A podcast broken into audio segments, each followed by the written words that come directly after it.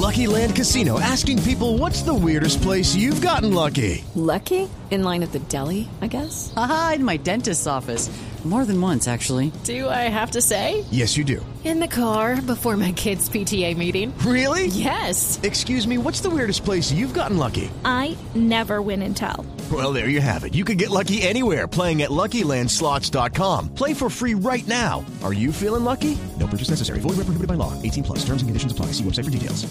Y el contacto telefónico es con el superministro del gobierno del doctor Álvaro Uribe Vélez. Aparte de eso, tiene en su hoja de ver que eh, tiene mucho que ver con el periodismo. Fue director de City Noticias, ¿no? Y tiene una, yo no sé si es eh, más grande su profesionalismo y hoja de vida dedicado a los medios de comunicación o su pasión por los vehículos. O yo le doy una tercera. Sí, Nada más y nada menos que es el creador de la ley María. La ley María. Claro, Sí. su hija se llama María y él fue el que creó que los padres de familia también tienen derecho a caer en dieta, entre comillas, Sí. para poder atender eh, después del parto de su señora eh, todo lo que hay que hacer, la documentación de los hospitales, de a la señora a la casa, estar pendiente del bebé y demás. Y le doy la una cuarta, es paisano mío, tolimense. ¿Ah, sí? Sí, señor. ¿Es tolimense? Sí, señor. Sí, ámbito. Don Juan Lozano, muy buenos días. Bienvenido a Autos y Motos de Blue Radio. Muy buenos días, qué rico estar con ustedes esta mañana, son muy, muy amables, ciertamente compartimos todas esas buenas aficiones y todos esos buenos oficios con ustedes. Y eso va entonces hasta con saludo de Bunde. el bunde de Castilla, nada más y nada Claro, menos. claro, claro. Bueno, don ¿Qué- qué- Juan. don Juan, va a hacer una pregunta Sí. a Juan. ¿Qué significa bunde? No sé, ¿saben? Yo creo que es la forma como el maestro Castilla mm, inmortalizó la, la denominación con la que el maestro Castilla deno- denominó ese aire que era del viejo Tolima, del Tolima Grande, que era muy, muy propio de esa zona y había varios eh, ritmos que se asemejaban y utilizaban de manera genérica esa denominación hasta que llegó el célebre, el inmortal Bunde de Castilla, que Sí. es además el himno del Tolima. Sí, bunde significa bulla. Ah, vean, era pues, como, sí, era como una bulla. Y incluso no lo compuso el maestro Castilla, ¿no? Él fue el que lo, lo musicalizó. Pero la letra es de otro Sí, señor que ahorita se me, se me escapa la- el nombre. Así es, la letra, la música es del maestro Alberto Castilla. Es, es cierta esa, esa precisión que en el Tolima se escucha de pie, ¿no? Suena el bunde y Sí. toca eh, ponerse de pie, la mano al pecho y a entonar el bunde. Claro, eh, eh, es que, mire, por ejemplo, el actual secretario de salud es tolimense, fue gobernador del Tolima. Una vez estábamos en el club campestre y me vio cantando el bunde y me dijo, "Mm, bogotano cantando el bunde. Le dije, no, señor, No, yo soy más tolimense que usted. Tolimense cantando el bunde en Bogotá, pero es que aquí ya Claro. esto, esto se empieza a desviar un poquito, Juan, porque con esta música, con este tema, con este invitado y sin lechoncitas, sin Sin tamal. ah, sin tamalito tolimense, ¿qué hacemos ahí, ah? Ya no- nos vamos antojando de tamal con esa música. Claro. Ahora que la doctor- viene, el tipo de exportación viene ya en, en lata, ¿no? Eh, Juan, ¿ya la probó, Claro. Juan? Claro, he probado la, la lechona enlatada que se exporta por todos lados. Ahora esperamos que tanto PLC que han firmado nos permita que la lechona vaya por el mundo, que es realmente un producto muy querido en el Tolima y mm, delicioso. Y es mucho mejor incluso que la lechona tradicional porque es menos grasosa la que está enlatada. Sí, en todo ese proceso. Así es. Y Bueno, eh, entre- es. ahora Sí, en- entremos en materia, don Ricardo, porque usted ya me está mirando. No, pues sí, como aquí, que, aquí bueno, todos nos podemos quedar hablando de tamal lechona No, todo el día. Dios mío, Dios Qué mío, delicia. mío. Don Juan, eh, la ley de chatarrización voluntaria es eh, un proyecto muy interesante eh, que en principio cuando tuve en mis manos el proyecto de ley eh, interpreté entre líneas eh, que hay un deseo muy grande eh, de limpiar a Bogotá, de sacar una cantidad de, de, ya no podemos llamarle vehículos, sino chatarra, que de alguna manera se tiene que eh, sacar de donde está, de quitar tanta contaminación y especialmente, cuando digo limpiar a Bogotá, también limpiar el, el ah, ¿cómo le dijera? El, el listado de activos que hoy en día no existen a través de vehículos. Es, es, es esa interpretación acertada. Es correcto, es correcto. Colombia y Bogotá, pero el país entero está lleno de vehículos abandonados desde hace muchos años, incluso desde hace décadas, en solares, en parqueaderos, en lotes, en las calles, vehículos que desde hace mucho tiempo son inservibles, vehículos que nunca más volverán a rodar, vehículos que son absolutamente irrecuperables y que no se pueden chatarrizar porque la normatividad anterior exigía unos requisitos absurdos para poderlos chatarrizar y por ende para poder evitar que siguieran causándole daños al medio ambiente. Esa normatividad exigía varias cosas, como por ejemplo, que para chatarrizar tocaba entregar un pasisalvo de impuestos. Imagínense un vehículo No. estrellado, botado en un lote que hace 15 años no circula. ¿Quién le va a pagar el impuesto? Eso No. es absurdo, valía más el impuesto que, el- que la chatarra. No, Juan, es que, claro, es que esa, esa limpieza implica una amnistía, porque si no la gente no se va a interesar en, en decir, para poder salir de esta chatarra tengo que pagar una cantidad de cosas, y creo que otro, otro elemento era que el carro tenía que llegar caminando por sus propios medios. Claro, porque se exigía la revisión técnico-mecánica y el SOA. Uh, no. Por una, por una razón absurda de la legislación, y es que se había calcado la norma de chatarrización de vehículos públicos. Como en los vehículos públicos hay un control de cupos para que las ciudades no se inunden, por ejemplo, de taxis. Entonces ahí es razonable exigir unos controles distintos. Pero eso para los privados abandonados que no prestan ningún servicio, pues no tenía sentido alguno.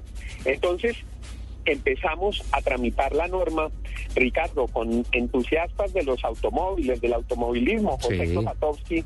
Fue crucial en todo este proceso. Con, con Clopa veníamos hablando desde cuando yo estaba en el ministerio de este proceso y cuando llegué al Congreso presenté el proyecto de ley y logramos lo siguiente. Primero, que se pueda chatarrizar con una, eh, entre comillas, no es técnicamente el nombre, pero el efecto es muy parecido, una amnistía de impuestos.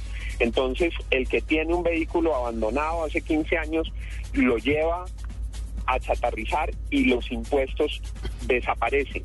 Eso para los municipios también es bueno, porque había una ficción fiscal. A los municipios les sumaban en sus cuentas unos impuestos por cobrar que nunca iban a ser recuperados, que nunca iban a poder ser cobrados. Esa era una cartera irreal. Era una cartera totalmente irreal, era una cartera totalmente incobrable. Entonces, l- esto tiene la ventaja de que también tiene el beneficio ambiental y hace transparencia fiscal. Y hace la transparencia fiscal porque no hay pues, cuentas que no se van a cobrar. No se exige, obviamente, ni el SOAT ni la revisión técnico-mecánica. Entonces, simplemente se puede destruir ese, ese vehículo. ¿Cuántos vehículos hay? Es imposible saberlo, porque como la gente no los registra, Claro. como la gente no los declara, como la gente no paga los impuestos, entonces no hay un estimado, pero no es sino hacer un recorrido por las ciudades para verlos. Seguramente muchos de nuestros oyentes hoy echan cabeza y dicen, hombre, yo sí vi un carro en este sitio, vi otro botado en este sitio. Y en los garajes, en los parqueaderos, en mi sí. parqueadero, en mi garaje hay uno botado hace tanto tiempo. Yo creo que, por ejemplo, en el aeropuerto El Dorado, una de las cosas más difíciles de limpiar era una- cantidad de carros abandonados que había en ese Sí. parqueadero por décadas. Había, Ricardo, mm, seguramente se acuerda, un Fiat 850 Sí. abandonado por 15 años y un Y- Pontiac 54. Incluso Entonces son carros yo estuve averiguando a ver si me vendían en alguna oportunidad un chasis que encontré ahí de una eh, Power, eh, de una mm, Fargo Superwagon. Eh, Ajá.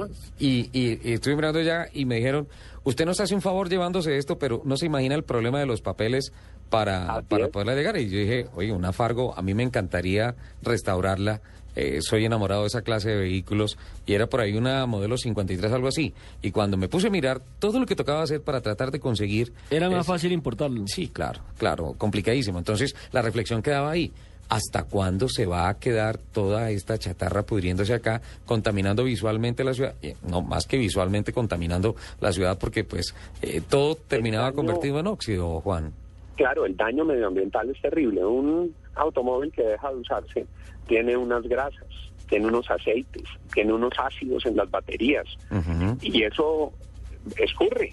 Y eso escurre a los alcantarillados y eso escurre a los lotes y eso escurre a la tierra y eso escurre a las fuentes de agua. En la mayoría de los países más desarrollados hay unas políticas permanentes de, de chatarrización que incluso ya se van al otro lado.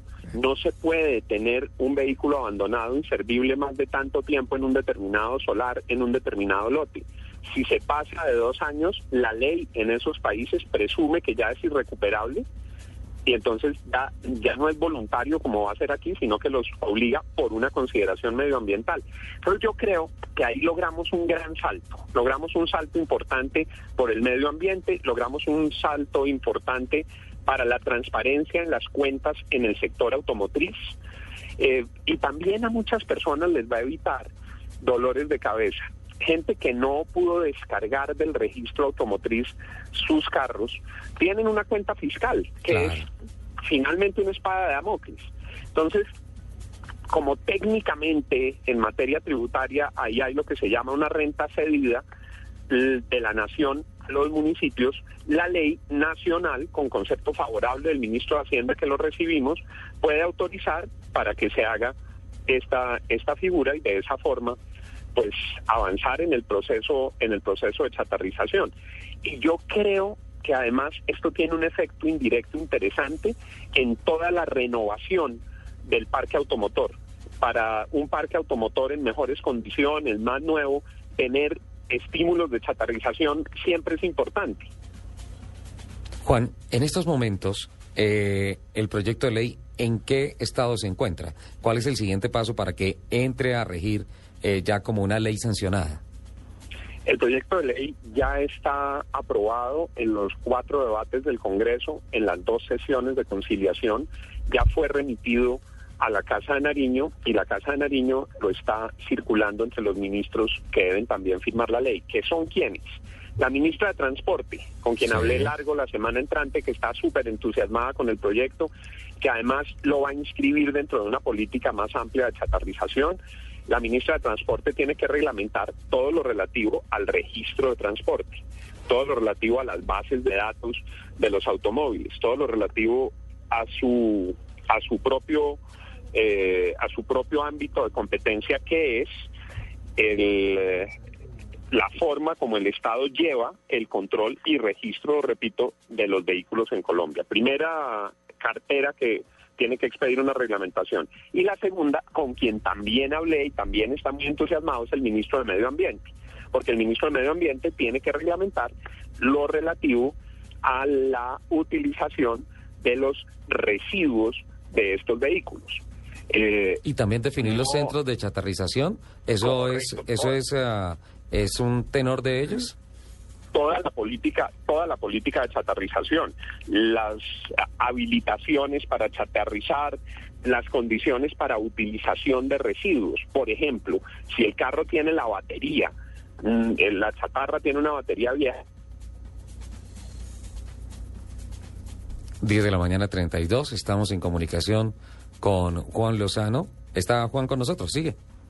Sí, sí. Entonces, por ejemplo... Estábamos, eh, alcanzamos a escucharle hasta el ejemplo de si el carro tiene la, la, batería. Si tiene la batería, no es conveniente empezar a chatarrizar con las baterías por la misma razón, porque esos ácidos quedan ahí. Entonces, el ministro de Ambiente tiene que reglamentar cómo se separan aquellos componentes que son dañinos para el medio ambiente. Por la misma razón, antes de chatarrizar, si en los sistemas hidráulicos o de fluidos de los vehículos había aceites y grasas, pues hay que ver la manera de sacárselos. A veces es imposible porque están pegados, están atascados, están, eso se vuelve un sólido, se vuelve un grumo. Pero cuando todavía es posible, pues se deben poder retirar. Entonces, la ministra de Transporte y el ministro de Medio Ambiente tienen seis meses para reglamentar la ley y estamos en eso. Yo tengo mucha ilusión porque antes de terminar el año vamos a poder empezar a sacar toda esa chatarra haciéndole daño a Colombia.